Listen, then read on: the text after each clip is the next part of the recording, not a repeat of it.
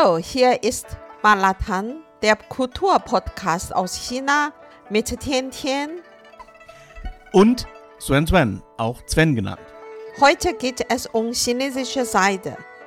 China ist das erste Land in der Welt, das Seide erfunden und in Massen produziert hat. Es begann mit dem Seidenhandel, den ersten groß angelegten Geschäftsaustausch zwischen Ost und West in der Geschichte. Ja, das ist, wenn man so will, die erste Form der Globalisierung in der Antike. Seit der Han-Dynastie ca. 202 vor Christus wird chinesische Seide in großer Menge ins Ausland verschifft. Seide war überall sehr begehrt. Damals wurden die Transportwege von den Europäern Seidenstraße genannt. Folgerichtig hieß China Seidenland. Die landgestützte Seidenstraße hatte ihren Ursprung, wie gesagt, in der westlichen Han-Dynastie, ca. 202 bis 8 Jahren vor Christus. Damals schickt Kaiser Han Wudi Zhang Qian in die westlichen Regionen, um den Austausch mit den westlichen Regionen zu fördern. Der Weg, auf dem Zhang Qian reiste, begann in der damaligen Hauptstadt Chang'an, heute Xi'an, und dann über Gansu und Xinjiang nach Zentralasien und Westasien und verband später die Mittelmeerländer. Ja, den Landweg kann man heute noch recht gut nachzeichnen. Ich habe in Xinjiang, äh, als ich dort war, äh, sehr alte Karawanenstützpunkte der Seidenstraße gesehen. Die ursprüngliche Funktion der Seidenstraße war der Transport von Seiden, die in alten China produziert wurden.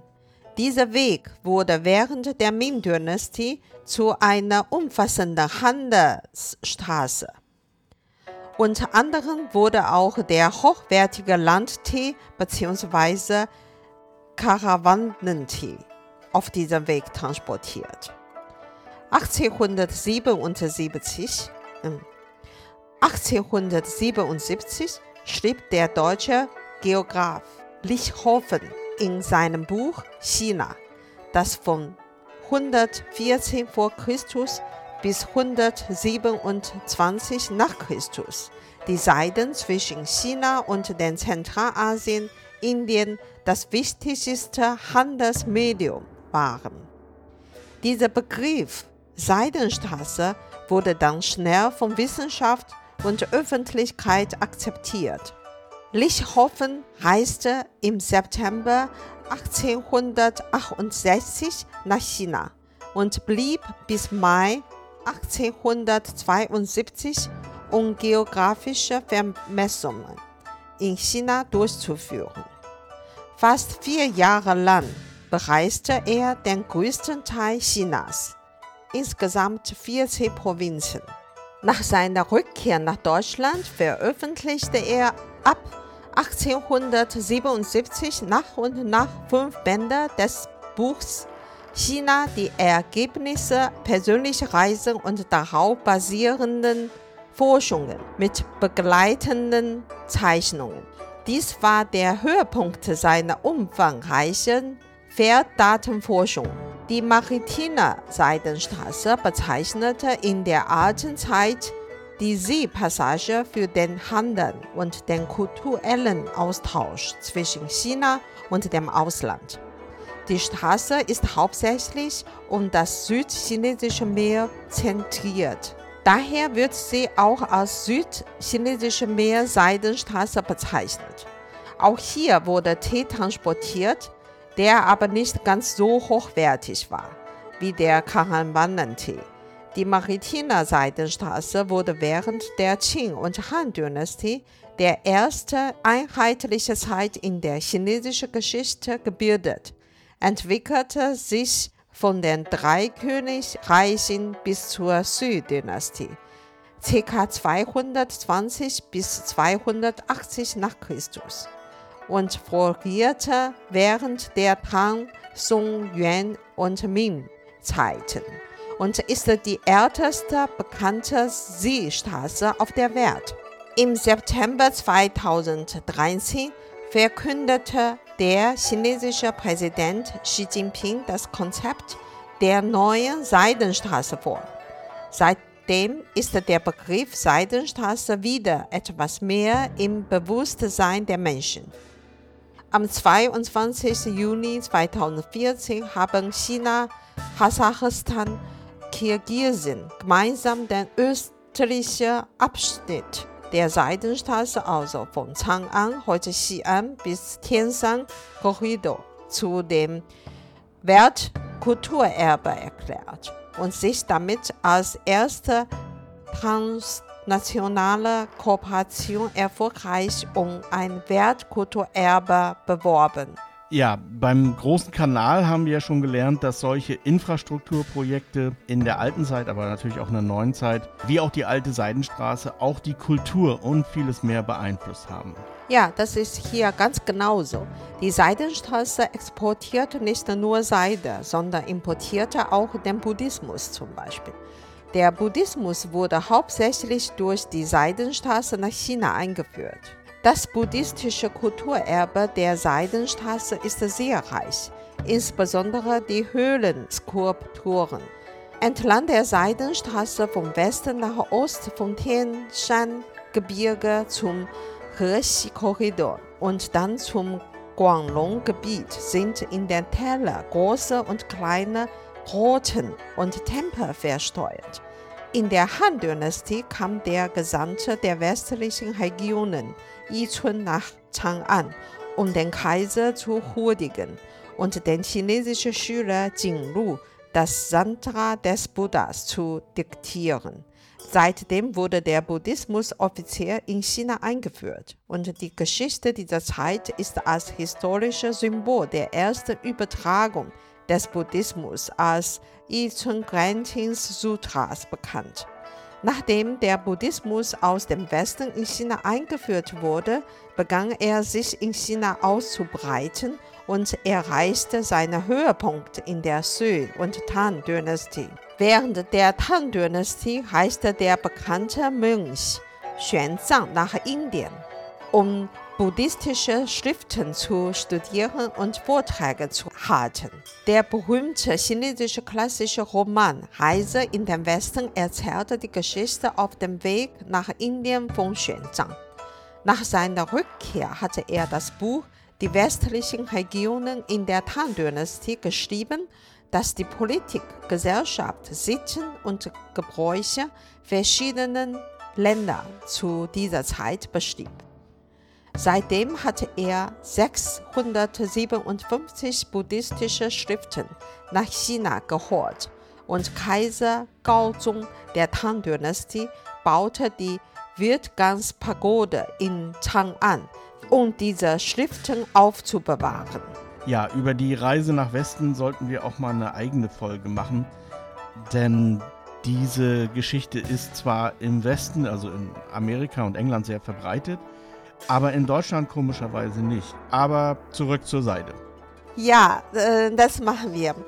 Obwohl heute viele Leute Kleidung aus Seiden tragen, wissen sie aber nicht, woher die Seiden kommt. Seide ist eine durchgehende lange Phase, die durch den Koagulation der Seidenflüssigkeit gebildet wird, die von dem alten Seidenraupenkokons gesondert wird. Sie wird auch Naturseiden genannt. Sie ist eine der frühesten vom Menschen verwendeten Tierfaser. Seidenfaser werden aufgrund der unterschiedlichen Ernährungsgewohnheiten der Seidenraupen in vielen Arten unterteilt, darunter Maulbeerseidenfaser, die durch den Verzehr von Maulbeerblättern gebildet werden. Tusseidenfaser, die durch den Verzehr von Tussablättern gebildet werden, unter anderem Wildseidenfaser, die durch den Verzehr von Maniorblätter, Maulbeerblätter und Rizinusbohnenblätter gebildet werden.